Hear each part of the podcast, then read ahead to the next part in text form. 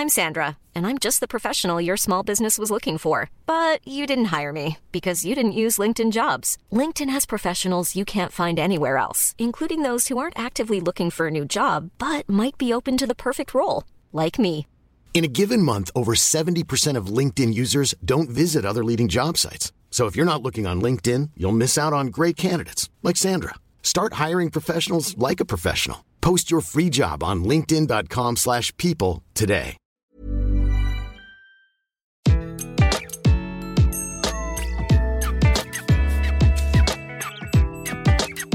Bonjour, je suis Gaël Châtelain, bienvenue sur mon podcast Happy Work, le podcast qui va vous parler de bien-être au travail et surtout de la manière dont vous allez pouvoir l'améliorer chaque jour. Cette semaine, je vais vous expliquer comment être pro tout en râlant. Je ne sais pas si vous avez remarqué, mais nous, les Français, nous sommes assez fiers d'affirmer haut et fort que nous aimons râler, surtout, toujours.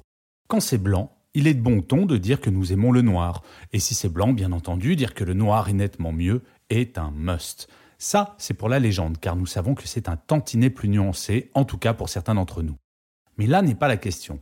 Notre nature profonde de râleur, invétéré, est-elle compatible avec notre vie professionnelle?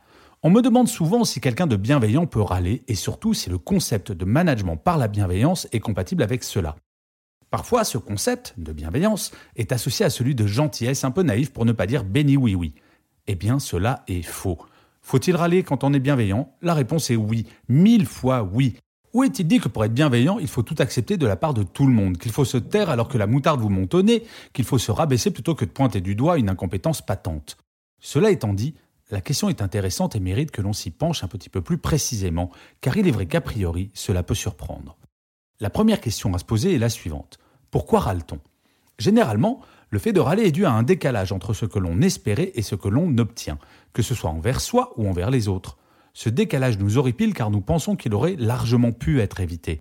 C'est la frustration qui nous pousse à râler. Soyons honnêtes, des raisons d'être frustré au travail, il y en a beaucoup. Le collègue qui est en retard, votre boss qui ne répond pas à votre mail, votre collaborateur ou collaboratrice qui vous demande pour la dixième fois de vous expliquer quelque chose qu'il ou elle n'a pas compris. Bref, autant de raisons d'avoir la moutarde qui nous nez. La seconde question pertinente est Contre qui râle-t-on? Comme nous venons de le voir, nous râlons contre les autres en premier lieu, mais aussi contre soi-même. Mais si nous regardons un tout petit peu plus loin et de façon franche, c'est souvent contre nous-mêmes que nous nous retournons énervés que nous sommes d'avoir fait confiance à tel ou tel, de ne pas avoir anticipé quelque chose, de ne pas avoir vu assez tôt qu'un collaborateur était perdu dans les missions confiées. Au final, dans bien des cas, c'est contre nous-mêmes que nous devrions râler, avant de s'en prendre de façon constructive à son interlocuteur. La nature humaine est ainsi faite que l'on aime bien faire sentir l'autre coupable plutôt que d'assumer ses propres responsabilités. J'aime à dire, et je sais que cela est un petit peu provocateur, qu'il n'existe pas de mauvais recrutement, mais uniquement de mauvais recruteurs. Si vous trouvez quelqu'un nul dans votre équipe, c'est peut-être que cette personne n'est pas à sa place ou qu'elle a besoin d'une formation. Quelqu'un de conceptuellement nul, si j'ose m'exprimer ainsi, cela n'existe pas. Une fois que l'on a dit cela, il convient de se demander la chose suivante. Comment râle-t-on? Dans cette situation, quand la moutarde vous monte au nez, la forme est absolument fondamentale. En entreprise, deux attitudes sont à éviter. La première, râler intérieurement. Si nous n'exprimons pas notre mécontentement, difficile d'imaginer que celui-ci puisse disparaître comme par magie. L'explosion extérieure est remplacée par une potentielle explosion intérieure qui n'a rien à envier à la première pour notre santé mentale. La seconde attitude à éviter, râler bruyamment. Un niveau de décibels élevé n'aide pas à être mieux écouté. Hurler est preuve de faiblesse et de non-maîtrise de soi. Pas idéal pour faire passer un message. Il est possible de tout dire à quelqu'un tant qu'on y met la forme. Pour vous en convaincre, regardez dans le règne animal. Entre un chihuahua qui aboie sans cesse et un pitbull qui n'aboie quasiment jamais, lequel des deux impose le plus de respect? Eh oui, l'attitude est fondamentale. Perdre pied, comme on dit, n'a rien d'impressionnant et peut même paraître ridicule aux yeux des personnes présentes. Le pire est que le ridicule peut devenir inquiétant car en cas de tempête, on attend de la personne qui est en charge de garder son calme et pas d'annoncer en hurlant que l'on va tous couler. Faites le parallèle avec un pilote d'avion ou un capitaine de bateau et vous comprendrez la pertinence de ce que je dis. Tout peut être dit en gardant son calme. Mais alors, quel intérêt de râler? En premier lieu, une raison purement égoïste. Vivre avec des frustrations nous empêche d'être sereins et de nous tourner vers l'avenir positivement. En second lieu, une raison altruiste. Si une situation ne nous convient pas, encore une fois, je ne parle que dans le cas de la vie professionnelle, ne pas la faire évoluer aura des conséquences sur la vie de l'entreprise, sa performance, etc., etc. Dire à quelqu'un je ne suis pas satisfait de ce que tu as fait a un véritable intérêt si c'est dit calmement, que vous expliquez les raisons de votre mécontentement, mais surtout que vous évoquez des pistes d'amélioration afin que la situation ne se représente plus.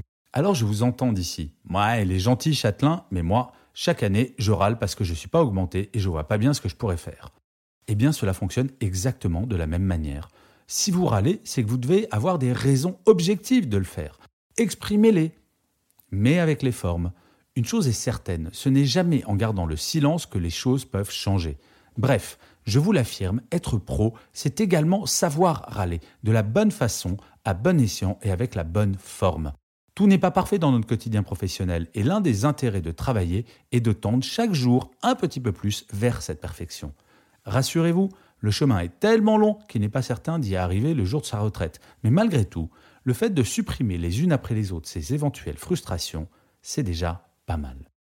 Je vous remercie mille fois d'avoir écouté cet épisode de Happy Work. N'hésitez surtout pas à le partager, à le commenter et à vous abonner sur votre plateforme préférée. Je vous dis à la semaine prochaine pour un nouvel épisode et d'ici là, prenez soin de vous.